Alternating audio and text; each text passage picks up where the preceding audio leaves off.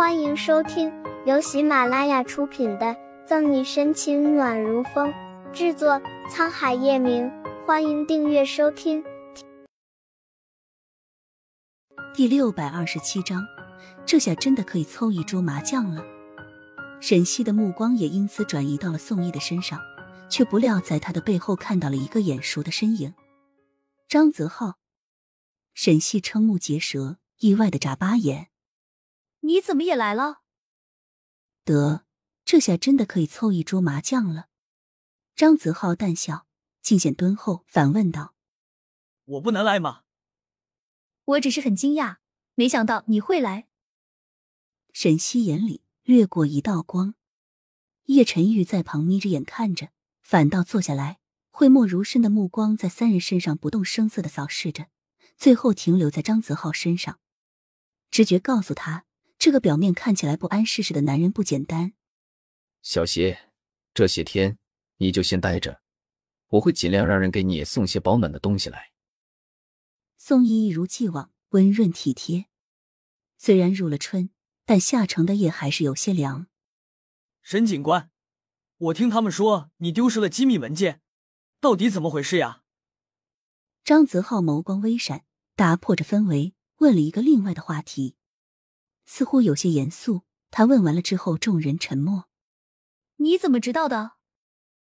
沈西意味不明的看着张泽浩。我是这样的，我去警局找你的时候，听见一个叫吕微微的和白白什么音的人说的。张泽浩很自然的解释。吕微微和白芷音，面色微动，也不知道沈西信没信这个说辞。只见他叹息一声：“是啊。”现在就等调查清楚。丢了几日了？好几天了吧？后来又找到吗？我要是找到了，还会在这里吗？沈西无奈扫了他一眼。张泽浩挠挠头，才发现自己问了一个很傻的问题。他又换着问道：“沈警官，你好好想一想，文件都经过哪些人的手？只要查那些人，应该能查到吧？”我们就是先查那些经手的人。宋毅在旁边接过话题，狐疑的扶了扶眼镜。倒是这位先生，怎么感觉你对这件事好像很上心？我这不是担心沈警官吗？想着尽快调查清楚事情。张泽浩冲宋毅一笑。闻言，宋毅没说话，只是蹙了蹙剑眉。那应该是被带出去了吧？张泽浩又继续发问。沈西沉默了少许，才半点头半摇头，说着不确定。张泽浩见状，只能了解的点了点头，随后又问起了别的关于储存卡的问题。叶晨玉在旁全程看着，眸光一闪，总觉得有些可疑之处。为什么这个张泽浩要问那么多机密文件的事情，而且越问越深入，像是在挖掘了什么似的？叶晨玉皱眉起来。与其说他是在关心沈西，不如说是在套话。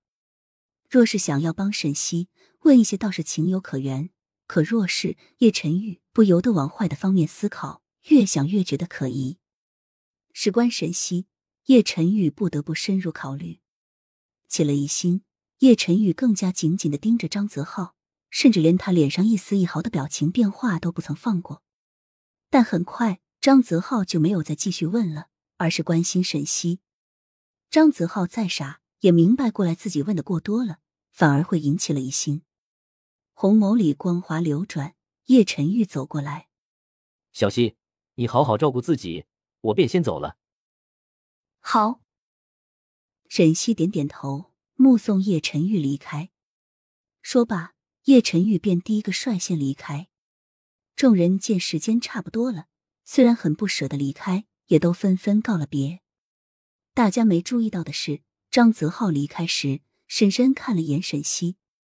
宋毅自然是要回去继续盘查，裴宇哲也不打算闲着。叶晨宇出了监狱后上了车，并没有马上离开，而是目送张泽浩的车缓缓消失。摁上车窗，叶晨宇命令司机也开车回叶氏集团。幽邃的红眸盯着窗外。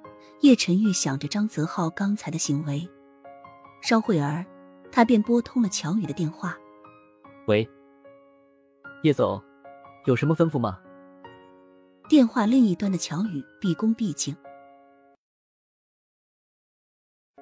本集结束了，不要走开，精彩马上回来。